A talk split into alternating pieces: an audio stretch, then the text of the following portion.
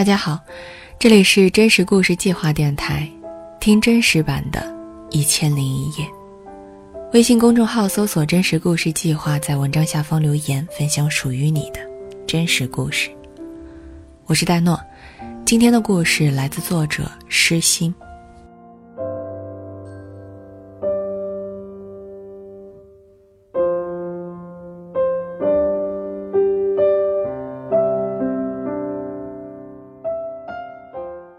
我爷爷从朝鲜战争回来那年，大概二十岁出头。他作为支援兵，隶属于炮兵阵营。我后来问他有没有真刀真枪开过一炮，爷爷说没有。他去的时候，仗已经快打完了。我又问：“那你们在那边干嘛？”爷爷说：“我们每天就是炸山洞，用导管包着炸药，放一根引线。”把山炸开一个洞，人和物资就躲在里面。为什么要做这种事情？不躲进山洞里面，飞机不要把我们都打完了，还能有你们？每当他这么回忆战争岁月，奶奶就在旁边一本正经地擦着桌子。他又要发作，大概意思是全家小辈都在听我说话，你瞎忙活啥呢？不过后来也没有凶他，大概是想到了。我奶奶听不见。继续说吧。我爷爷复员回来后，没有继续在部队里发展，回到家乡，到了一家广东人开的叫小广东的早餐店工作。当时我爷爷年轻，明眸皓齿，长了一张讨女人欢喜的脸。有人帮他安排了三次相亲，他都拒绝了。而那个时候，我奶奶在帮小广东老板的哥哥照顾小孩。按我爷爷的话说，来来回回经常见面，也就碰在了一起。这是快七十年前的事了，所以我老说这是一场属于七十年前的自由恋爱。我奶奶从小就不会写字，爷爷上了小学四年级，会认识一些基本的字。他最初看中他的不是长相，我奶奶也不好看，他看中的是人老实。不管最开始是不是对我奶奶好，但至少我觉得在心理上，我爷爷一直是一个主导者的地位，是家中的主心骨。我奶奶为了爷爷生了三个孩子，我大伯、我爸、我姑。但文革的时候，主心骨倒了，因为我爷爷当时是一个厂的厂长，那时候就连副会计都要被批斗，厂长自然首当其冲。据爷爷说，在一周的时间里，有四或者五天脖子上会缠着一根铁丝，铁丝上挂着牌子，写着“打倒走资派”。因为我奶奶出身贫寒，连字都不认识一个，所以没有受到什么牵连。日后，那个在脖子上挂着牌子的岁月，让我爷爷的腰饱受折磨。那个时候开始，我爷爷奶奶的家庭地位，应该。出现了多少倾斜？我奶奶虽然不认识字，但是她有一种野草般的韧劲。我奶奶每天中午照顾完别人家的孩子，就开始照顾自己的孩子，照顾完后又开始做饭，拿到我爷爷面前。厂子和家离得很远，她带着盒饭，有时候也带着小屁孩，有时不带，两三地连轴转，那段时间也撑下来了。春节的时候，和家里人聊起这一段岁月，姑姑偷偷告诉我说，爷爷当时有想过自杀的。如果有那么强的外力让他想到了死，那么一定有更大的外力把他又拉了回来。扯远了，还是继续说回我爷爷奶奶吧。比较动荡的时间过去之后，我爷爷的腰杆子又硬了起来。虽然已经不再是厂长，但依旧是家里的主心骨，饭菜都要我奶奶来伺候。当时我奶奶进入了一家煤粉厂，每天进出门都是一脸的灰尘，鼻子下面总有一团黑，鼻子下面总有一团黑。在姑姑人生最早的记忆印象中，是奶奶每天拍身上的灰的画面，脸上的煤灰还没有弄干净，就赶紧炒菜做饭。油锅里不时就会有一些粉尘掉入，饭做好了，主心骨夹上一片青菜，里面都是颗粒物，胃口又所剩无几了。在煤粉厂也算是工作了很多年了。奶奶一直靠着热乎的大炉子，因为太热了，双腿都变得软乎乎的。一回家，她便从水缸里舀一勺子大水，浇在自己的膝盖上。我姑姑说，那时候奶奶吸入了很多不好的东西；爷爷则说，他后来腿不好，就是那时候落下的隐患。等到我大伯、我爸成长成为擅长打架、闯祸的年轻人时，我爷爷奶奶也步入了中年，搬离了原来的地方。我爷爷奶奶来到了上海的郊区，相比大上海的繁华，那条街显得很落后。低矮的老平房，头顶盘根错节的电线，坑坑洼洼的路面，狭窄到永远无法同时通过两辆轿车。这条街道叫做秀南街，街上有很多以姓氏命名的大宅院。爷爷奶奶住在刘家宅，里面总共十来户，也都姓刘。但过了这么多年，现在只剩下两三户了，其他的都是外地来讨生活的租客。刘家宅里，剩下认识了大半辈子的，也都不怎么讲话了。几十年里，每户刘家都多多少少积攒了许多矛盾，不管是明面上的，还是暗地里的。刘家宅是受保护的建筑，所以爷爷奶奶本以为一辈子都享受不到拆迁的福利。但是去年，他们的老房子也要拆迁了。原本我也觉得，他们两个人的生老病死。都要在那瓦片房里面了。中老年之后，我爷爷对奶奶的态度慢慢变差，大概是因为他的耳朵出了问题，开始听不到别人说话。我奶奶腿有骨刺，走起路来有高低肩，摇摇晃晃的像个企鹅。她走上二十来分钟就会疼，所以大部分的时间就是在自家的院子里待着，累了就会去床上坐一会儿。看会儿电视，尽管他一个字也不认识。我奶奶是一个文盲，她一直对我说，让我好好读书，不要像她这样。后来奶奶就开始说，有一次在公交车上，她不知道几点了，于是就问公交车上的人现在几点了。对方指了指公交车上的表，你不会自己看吗？那句你不会自己看吗？给她造成了深刻的印象。每次奶奶重复这段时，我都能感到她年迈苍老的脸上肌肉在颤。十几岁的时候听到这话，会非常的气愤，眼泪在眼眶里打转，牙咬得死死的，心想：要是我遇到了这样的人，我一定打他，替奶奶出口气。现在已经没有了这样的想法，但是当时的心境还是历历在目。虽然在那个年纪，我谁都打不过。爷爷大概是听麻木了，也看不出他的反应。他对他的态度很差。奶奶做错了一点小事，就会对他呼来喝去的。我们家族有遗传性的耳聋，我奶奶的耳朵不好。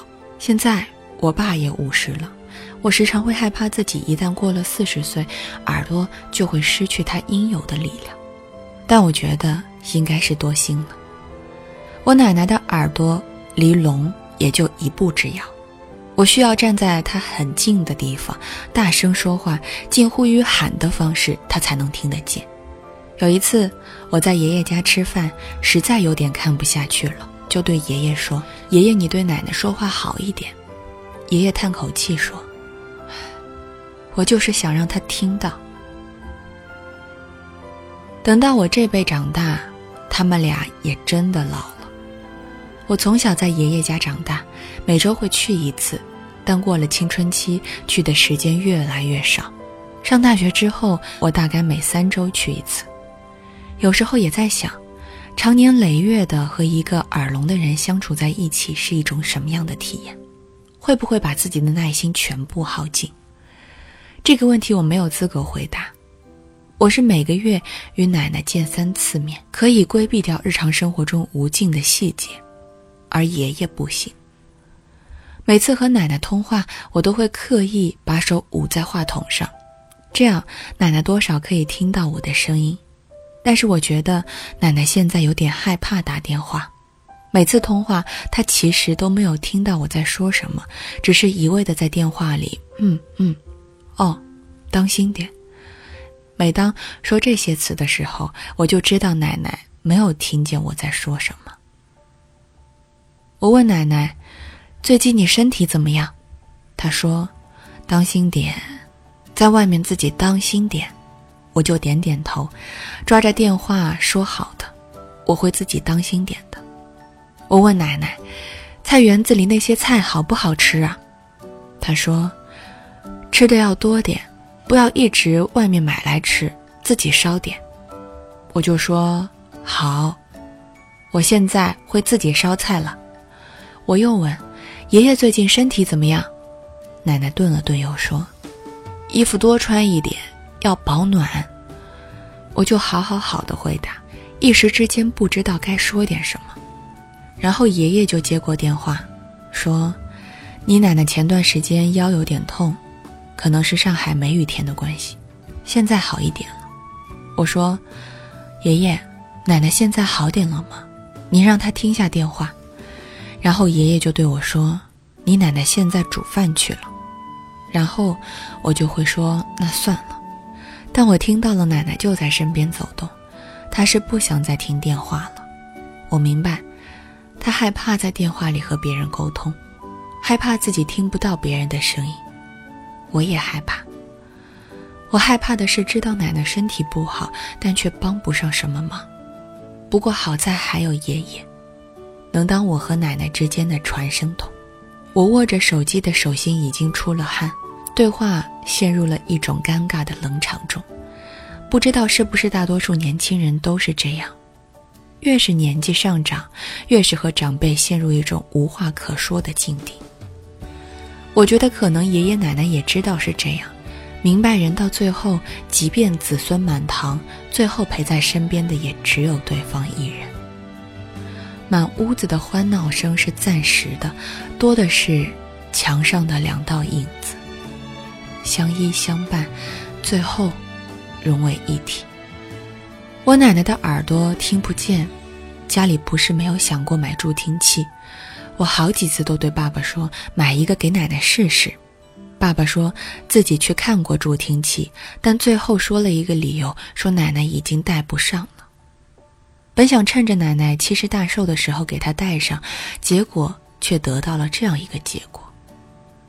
我忘记了具体的理由，只记得他们说过尝试过，但没有成功。我不知道这是不是父辈们安慰自己的借口。爷爷奶奶有三个孩子，我的父亲、我的大伯以及我的姑姑。我也只听自己的父亲说过这茬。后来我去查了助听器，好一些的需要两万以上，这笔钱对现在的我来说都是一笔大钱。后来有一次，爸爸对我说：“奶奶不愿戴助听器也好，起码她听不见一些不好的话。”我明白爸爸的意思。我的奶奶因为腿的原因走不远，每天只能在自己的院子里。她唯一的事情除了做饭看电视，就是去院子里种菜。大院的后面有一片拆迁过后未被建设的废地，废地上有周围几家几户老人们种的蔬菜。奶奶也有一块地，她种一些小油菜，但到了晚上，就被人用腐蚀液浇在上面。小油菜本来长得很好，结果一夜之间死了。奶奶不知道是谁干的，因为邻里的关系都不好，他就在家门口大声辱骂，骂这个骂那个。我从未见到过他这样。奶奶骂的是上海郊区的土话，那些恶毒的词汇从她的喉咙里骂出来，我很震惊，也明白，要不是没有办法，她也不会这么做。大院就一条长长的路径，我奶奶她从大院的这头走到那头，对所有可骂的人开口大骂。他含糊的喉咙像是粘上了一层黏膜，让我听不清楚他具体在骂些什么。爷爷把他拉回来，他就接着骂，饿了自己去捧一碗饭，边吃边骂。有时候嘴里还能喷出一两粒米饭来。我说过，奶奶一个字也不识，什么都不懂。但就是有一股野草一般的韧劲，他不要脸和面子，他只想要个对错。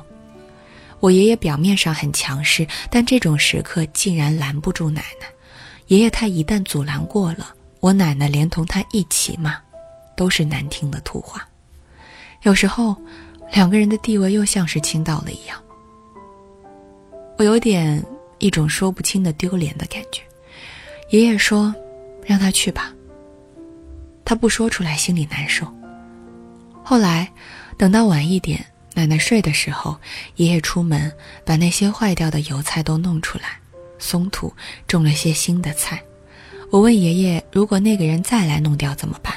爷爷用土话说：“那我就再种。”夜色下，我看着他弯腰，看着他的布鞋深深地踩进了泥土里，他的腰，在文革的时候就坏了。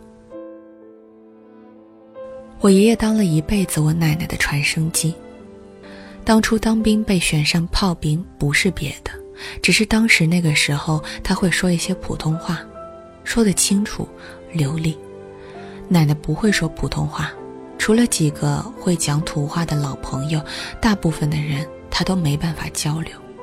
这样的情况下，我的奶奶只有在爷爷在的情况下才会松弛一些。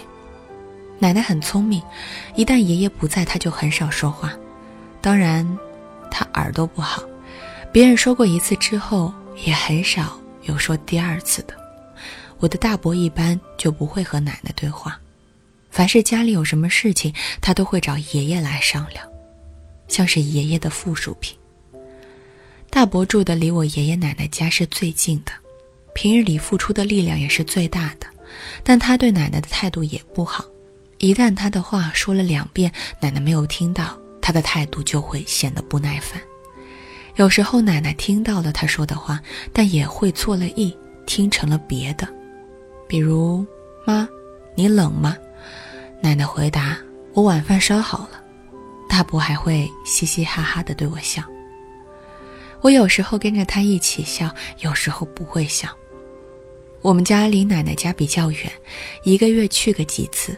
所以尚且可以自认为对奶奶有礼貌，很好。但是若我每天和听不见的人讲话，不会说普通话，走路只能走一两公里的奶奶相处，在同一个屋檐下抬头不见低头见，是否还能像现在这样从容？我害怕想这个问题。就像是我害怕电话里爷爷对我说：“你奶奶的身体这几天不好，我没有办法应对。”奶奶的日常没有什么好说的，爷爷则相对好一些，有自己的社交，他会和牌友一起打一下午的扑克牌，而早上的时候，两人则会去醉白池公园晨练。这种生活已经维持了快十五年了。如果说奶奶唯一有什么称得上朋友的人，那也就是她晨练圈子的人。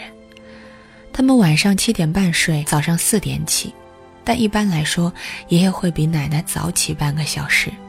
爷爷会在天蒙蒙亮的时候穿好拖鞋，去到主屋对面的厨房。他先去厕所打开水闸，然后洗一下白菜菜叶，从冰箱里拿出来昨晚吃剩下的冷菜，再把米饭放到锅里煮。一般饭锅上面会架一个小篮子，放几个自己包的馒头。等到粥和馒头都蒸熟了，他再去叫奶奶。几十年如一日。我小时候暑假还经常睡在爷爷奶奶家里。天还没有亮，爷爷就要从身边起床，我就被他弄醒。我被他弄醒后，颇有一些不满，又盖上厚重的被子，慢慢的睡去。但没有过多久，就感觉窗户外面飘来油条和包子的味道。油条有一些酱油味，包子则是挡不住的肉香，大概是肉馅里塞进了一些猪油吧。有时候肚子会饿，就想爬起来吃一口，于是就在睡与不睡的挣扎中纠结半宿。因为奶奶走得慢，爷爷会等着她。小的时候，我和他们一起过去，爷爷会默念奶奶的步数。每当他走上六步，他都会和奶奶差上半个脚位。人似乎是越老越显矮小的，爷爷说那叫老缩。两人的脚步都差不多小，但是爷爷总会走快那么一点。每走大概三四十步的样子，他总会要回一下头，奶奶就拉到他身后了。然后我就和爷爷一起站在马路上，等着奶奶一点一点的赶上来。在我和他们俩一起生活过的时间里，我觉得爷爷对奶奶很好，但年纪大一些，我去的少了，只看到爷爷对奶奶的大吼大叫。但我慢慢的接受了另一种念想，这也是爷爷和奶奶的相处方式，就像是每走几步停一停，往后看，爷爷没变。一直都是嘴上凶凶的。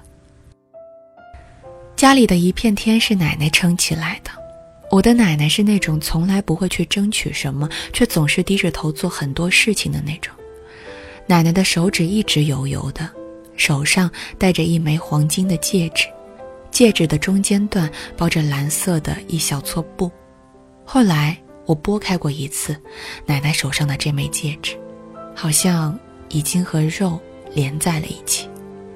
这枚戒指可能是从我还没有出生的时候就戴着了，已经超过了二十六年。老屋子里超过二十六年的东西还有很多。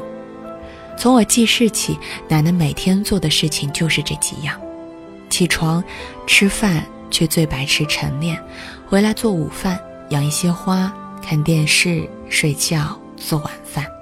所以，在我看来，他仅有的娱乐是看电视和养花。但我奶奶没上过学，一个字也不认识，而且她的耳朵听不见，所以几乎没有什么电视内容是他可以好好看下来的。对了，他还不会说普通话，所以也听不懂普通话。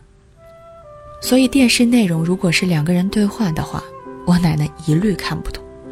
她唯一看得懂的只有一种节目。那就是男生女生向前冲，勇往直前，智勇大闯关等节目，因为这几档综艺都是动作类的节目。奶奶即便看不懂里面主持人讲的话，但是号令枪一响，所有的人都冲着机关出发，大多数人挑战失败掉入水里。这个时候，我的奶奶就会在长椅上合不拢嘴，笑得眼皮跳。我有一次看到他全身肌肉放松下来，也只有一天中的这个时刻，他才会有这样的反应。这个时候，大伯不在，爷爷不在，也没有邻居的臭脸。奶奶在她自己的空间里独享时间。我看到电视里的人正在闯关，闯的是一个不停震颤的台阶，闯关者要从这个台阶跳到另一个上面。奶奶会为了闯关者加一把劲。手紧握着，她也希望他们能过。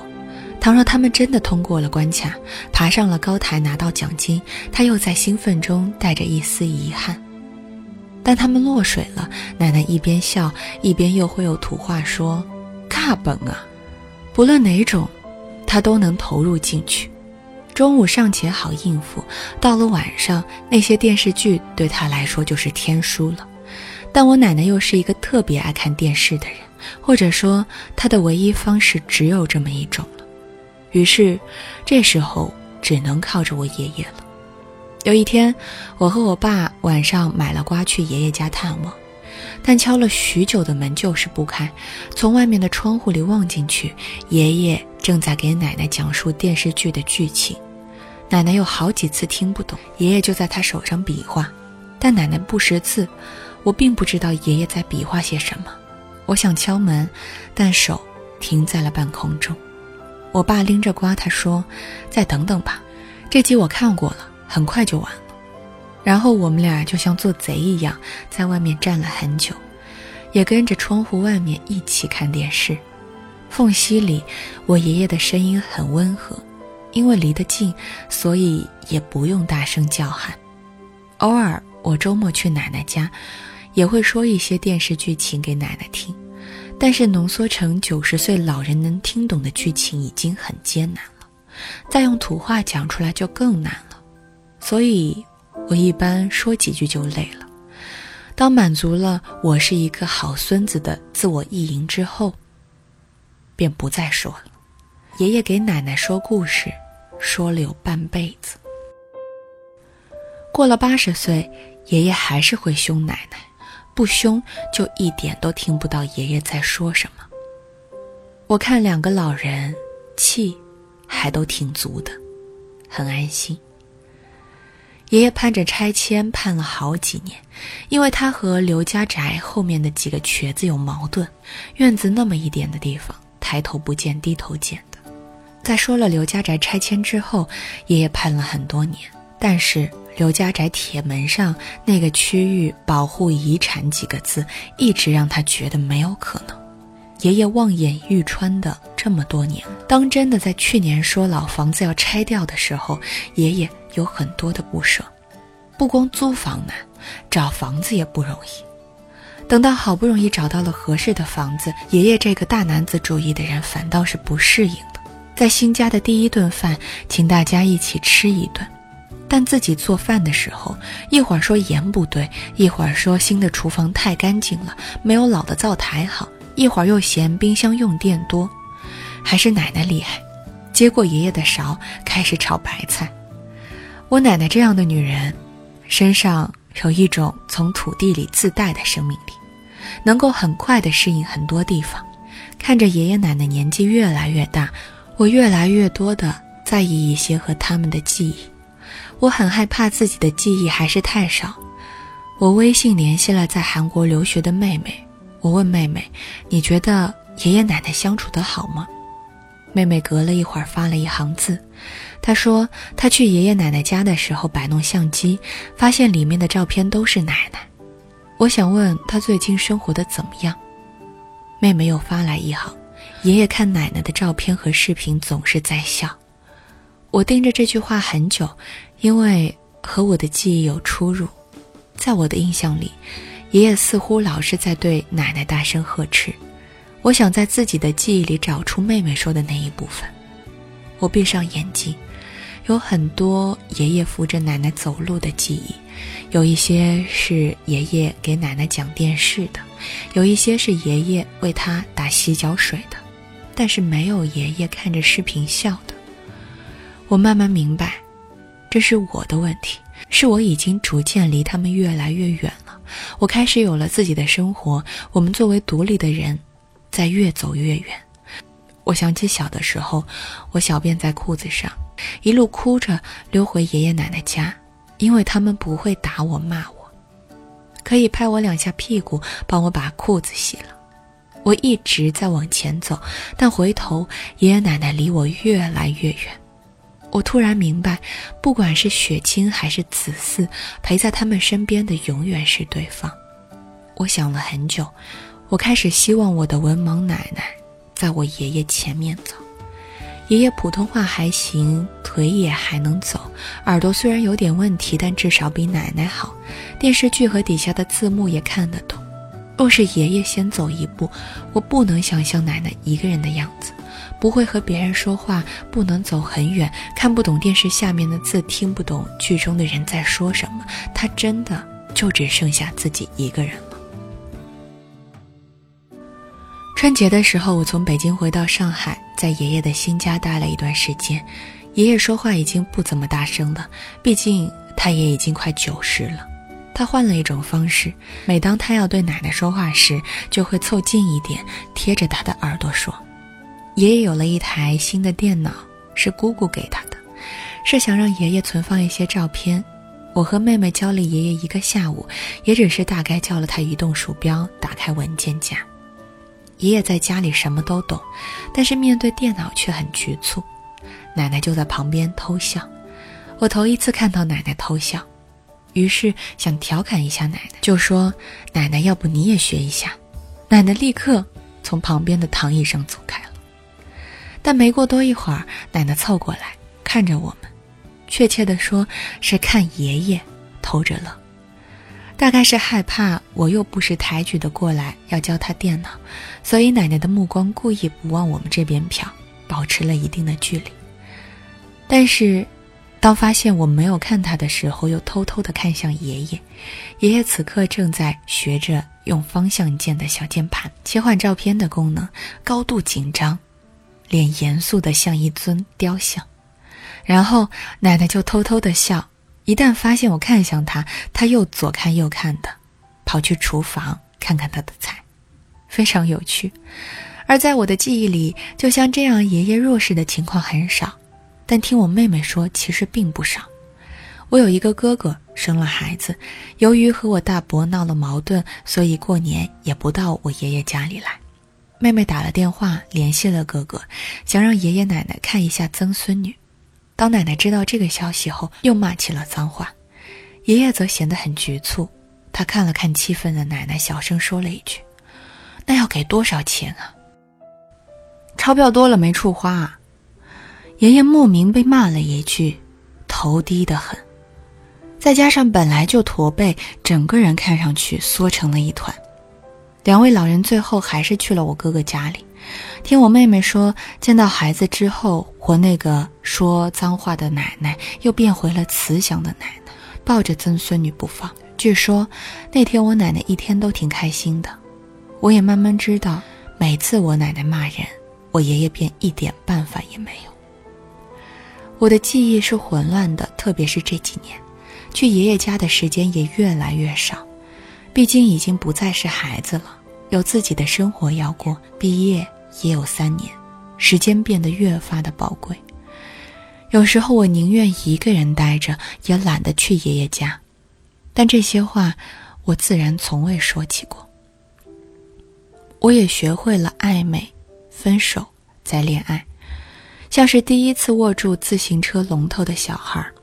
我试着去和另一个独立的个体交往、认知、学习。老年人的情感一直都是处在一个被吹捧的地方，不论是自媒体还是流行的作品，都歌颂金婚可贵，白发苍苍便是爱的极致。看到了爷爷奶奶，才算是重新回到了双脚踏在地上的状态。不管怎么去描白，爷爷绝大部分的时间里。还是对奶奶的态度很差，要扯着嗓子喊。一旦做事没让他满意，他的脾气就上来。奶奶也有粗暴的让爷爷没办法的时候。可人与人在一起，就是复杂的。他们在一起快七十年了，时间会削弱或增强这种复杂，却无法改变它。所以，当爷爷奶奶在一起吵闹着的时候，我逐渐会安心，因为对于两个九十多岁的老人来说，他们还能吵，还能闹，就胜过一切了。